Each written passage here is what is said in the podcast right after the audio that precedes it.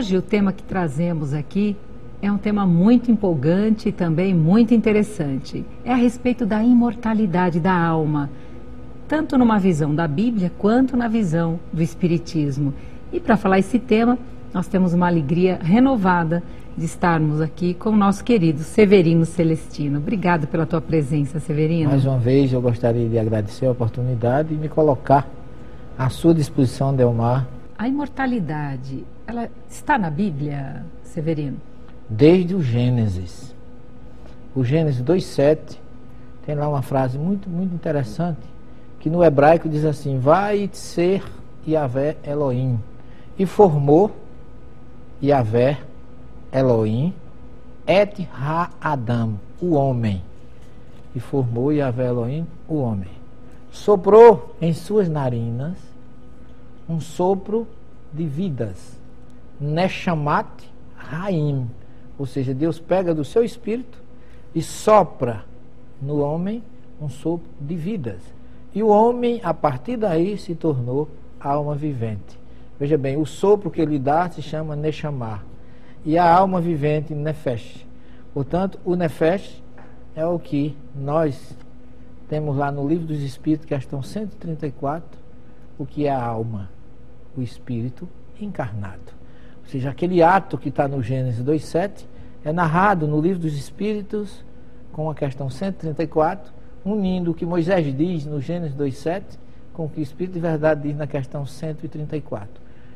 Curiosidade ou informação importante sobre a imortalidade.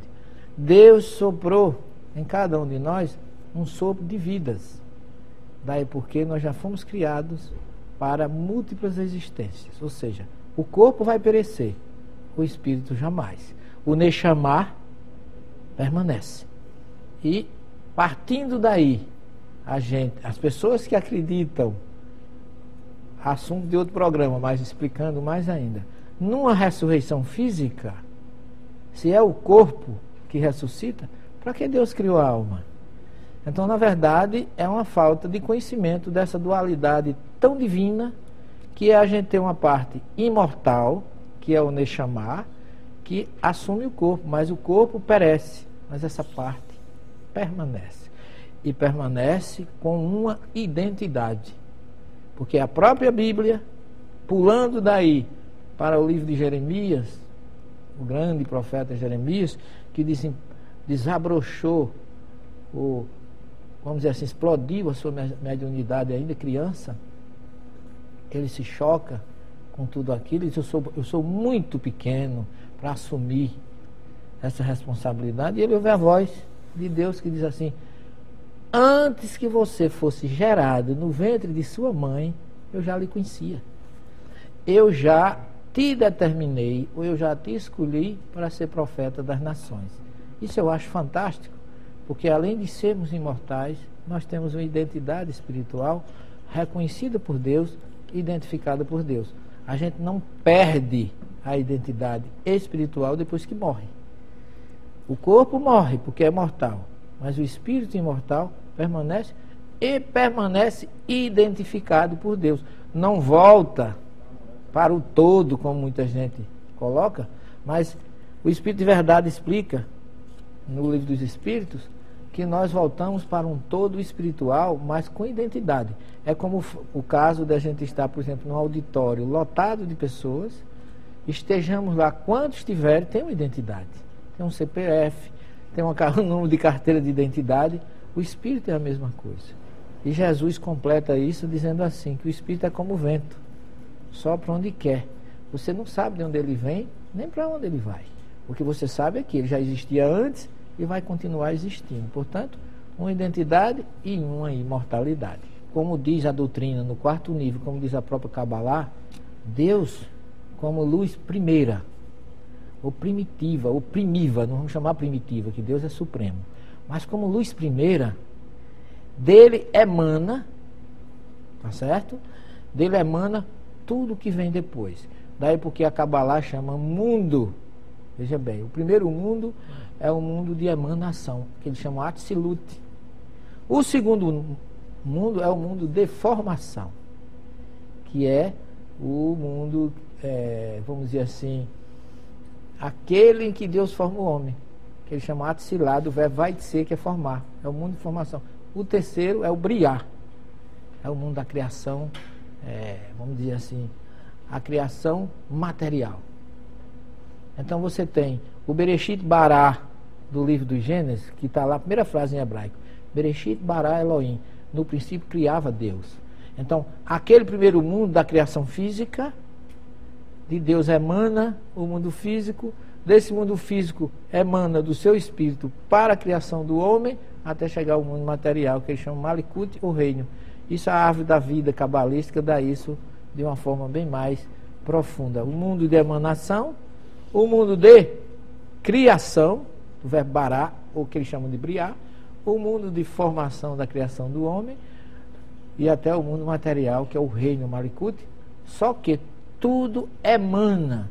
E aí, o livro dos Espíritos é perguntado de que Deus, de que é formado o mundo. E ele diz que é formado do fluido cósmico universal. E essa emanação divina, na verdade, é um fluido que vai se condensando à medida que vai descendo. E você tem na árvore cabalística lá em cima o divino, lá embaixo o material, lá em cima o bem, lá embaixo o mal. Toda a dualidade de Descartes, todo aquele princípio de dualidade do mundo está no processo da criação. Então tudo é mano de Deus, não é que sopra. E essa centelha divina que ele passa para nós na forma de Nechamar, que termina como Nefesh, porque no, no, no, hebraico, espírito não é como a gente vê aqui, uma só centelha. Lá tem três tipos, né? Tem o divino, que é Ruar, que é o sopro, tem o Nechamar e tem o Nefesh, que é aquele que Deus une a matéria e forma o homem. E qual é a diferença, então, entre alma e espírito? Para nós espíritas, alma é você é uma alma, porque o seu espírito está unido à matéria. Quando o Nechamá divino se une à matéria, para se chamar alma, Nefesh. Para nós, alma é esse espírito quando toma a matéria. E espírito é quando ele se torna livre, quando ele volta para o mundo espiritual. O católico chama a alma o que a gente chama de espírito. Depois que você morre, desencarna, aí o que sai de você é a alma. Para nós, não. A alma já estava conosco. Depois que volta, é que passa a chamar de espírito. E que outras passagens da Bíblia nós encontramos esse ponto da imortalidade da alma? Inúmeras. Não tem só uma. Nós temos, por exemplo, é, vamos ver um episódio que muita gente vê como, do ponto de vista, agora vamos voltar, como você bem colocou, do primeiro nível, como algo abominável, mas é um, uma mensagem muito divina para todos nós, que é o primeiro livro de Samuel, capítulo 28, versículo 7 em diante, que é o episódio da pitonisa de Endor. Quando Saul vai procurar essa mulher, que na verdade ela era uma médium, piton vem de serpente, olha aí. Odino. É, exatamente, sabedoria, conhecimento. Aquela mulher, aquela pitonisa, que na verdade era uma grande médium, ela identifica Saul através de Samuel, que já estava morto fisicamente, no entanto estava imortal segundo a sua alma ou segundo o seu espírito. Porque ela, ele pergunta assim: me fala do que vês. Ela diz assim: Ani roet et ha Elohim. Eu vejo um Deus que sobe. Porque na crença judaica, quem morre vai para o Sheol e o Sheol fica embaixo. E o próprio Samuel pergunta: Por que me fizeste subir até aqui? Interessante é que a palavra original Elohim significa Deus e a maioria traduz como fantasma, já de um, ponto de vista de dizer que aquilo era um demônio ou um satanás. Mas na verdade, Samuel, que para muitos estava morto, vem dando um exemplo de imortalidade da alma, falar para Saul através de uma médium. Portanto, o que nós espíritas somos instrumentos todos os dias e deixemos bem claro, nós não vivemos evocando espírito como a maioria das pessoas pensam. Eu sou médium desde criança. Sou espírita há 30 anos. Nunca evoquei um espírito. Apenas dirijo minhas preces a Jesus, aos seus mensageiros de luz, mas os espíritos amigos sempre procuraram e os necessitados também. que eu comecei com os necessitados.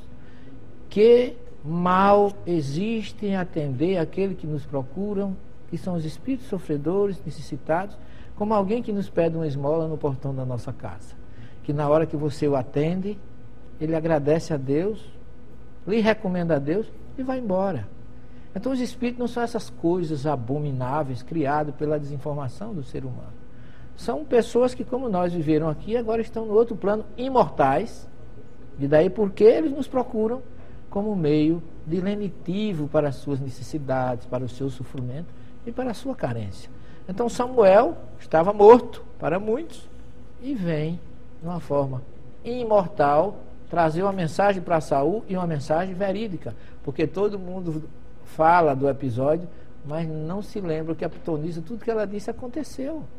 Samuel disse: Como não seguiste a Deus, amanhã estarás comigo. E no outro dia ele foi morto. Fisicamente foi para a parte espiritual, mas continuou Saul imortal e reencarnando quantas vezes seja para resolver as suas diferenças e seus atrasos. Um episódio que eu não posso deixar de, de complementar o que você me pergunta é a famosa transfiguração de Jesus no Monte Tabor, lá na Galileia, bem perto da, de Nazaré. A gente sai de Nazaré para Cafarnaum e logo no meio da estrada já divisa lá o Monte Tabor.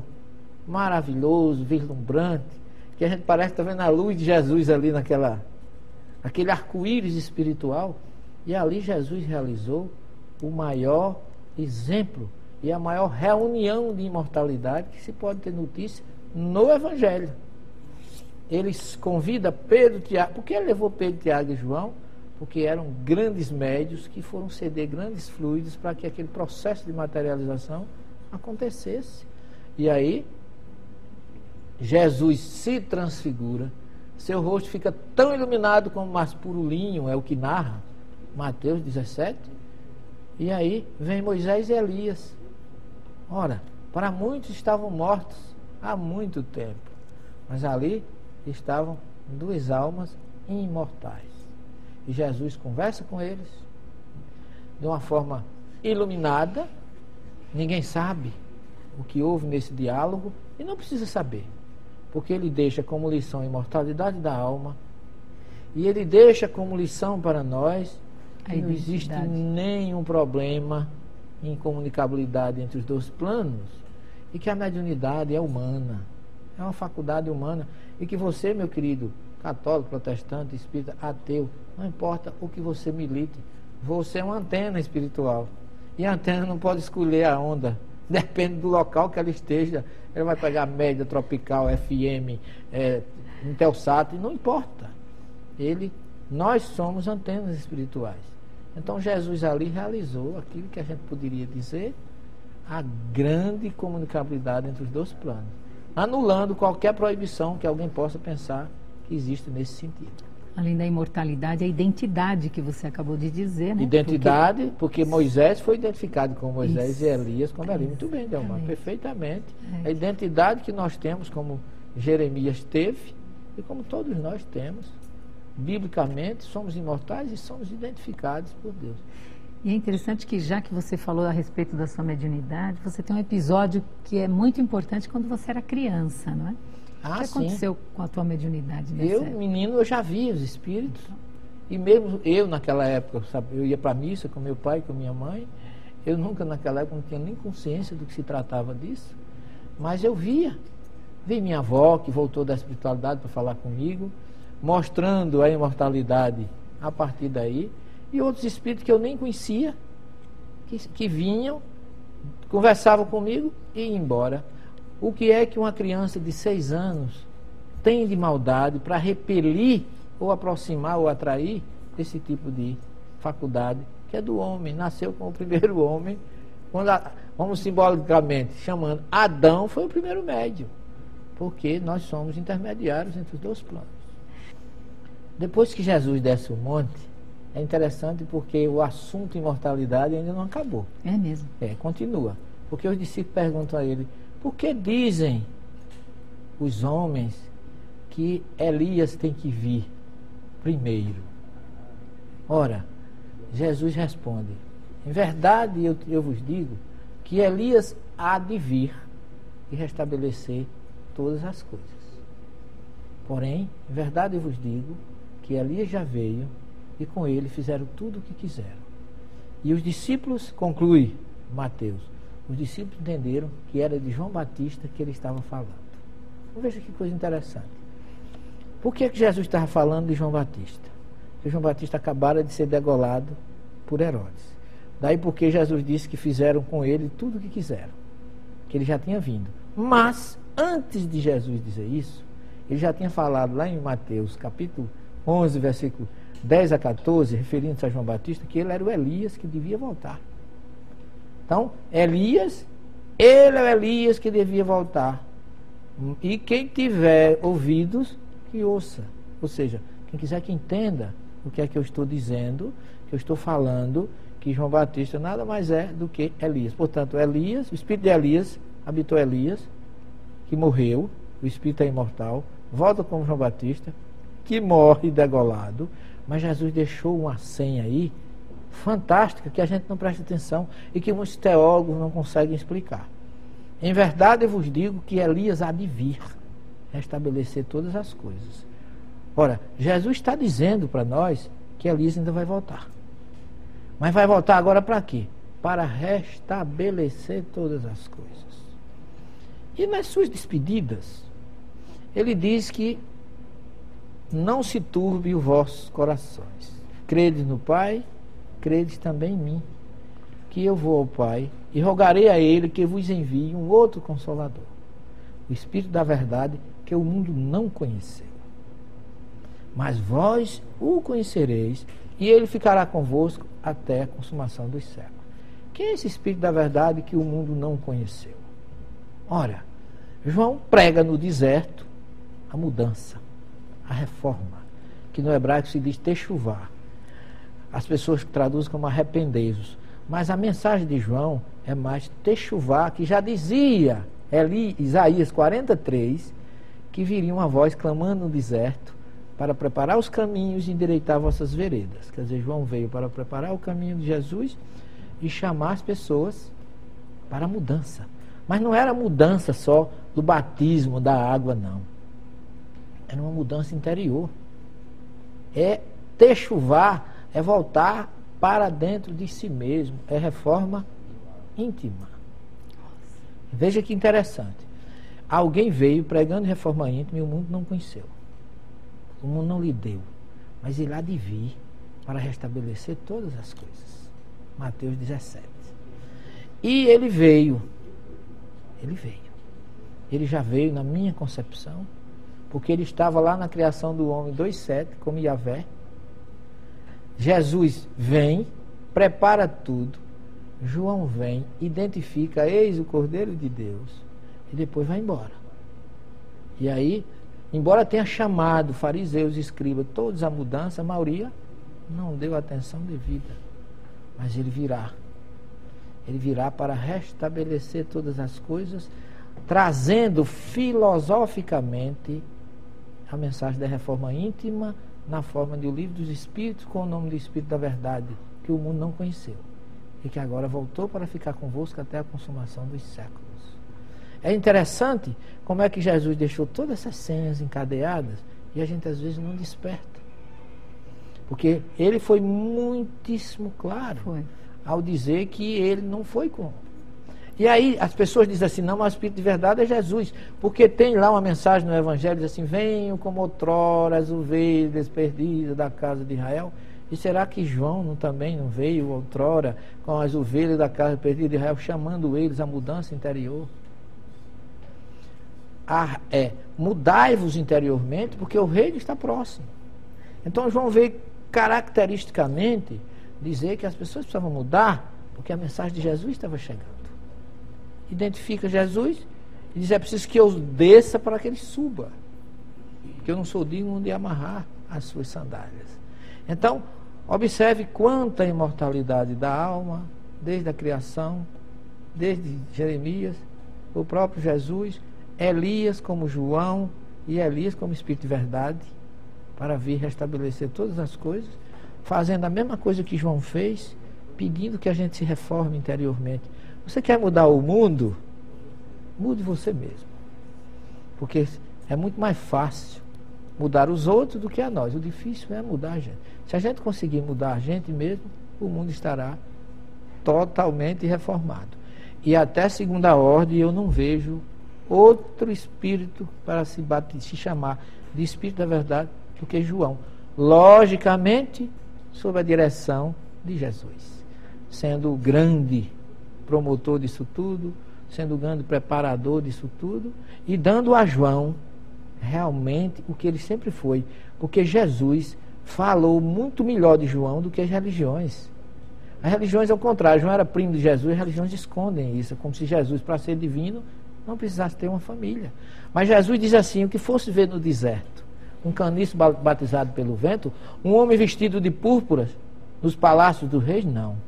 Foste ver um profeta, eu vos digo que muito mais do que um profeta, mas um mensageiro de Deus. Então, para Jesus, João era muito mais do que um profeta, era um mensageiro de Deus. E ele continua como mensageiro de Deus, trazendo toda a codificação para o mundo. Porque o Espiritismo, por onde nós transitamos nas religiões que a gente estuda, ele está lá. Onde tiver reforma íntima, onde tiver vontade de servir ao próximo, onde tiver a caridade e também o princípio da imortalidade da alma, que é um dos princípios da doutrina. Era o que eu ia te perguntar agora, como é que o Espiritismo vê a imortalidade da Com alma? Toda, vamos dizer assim, de braços abertos, porque é um dos, dos princípios básicos da doutrina. A reencarnação, a imortalidade da alma, múltiplas existências, mundos habitados e outros e outros parâmetros, mas a imortalidade da alma é um dos primeiros. Então, o Espiritismo vem exatamente de encontro, ou conformar, ou completar, e explicando de forma, como diz o Evangelho segundo o Espiritismo, logo no, no seu primeiro capítulo, a mensagem do Espírito israelita, que o Espiritismo vem, é a chave através da qual tudo se explica de modo fácil.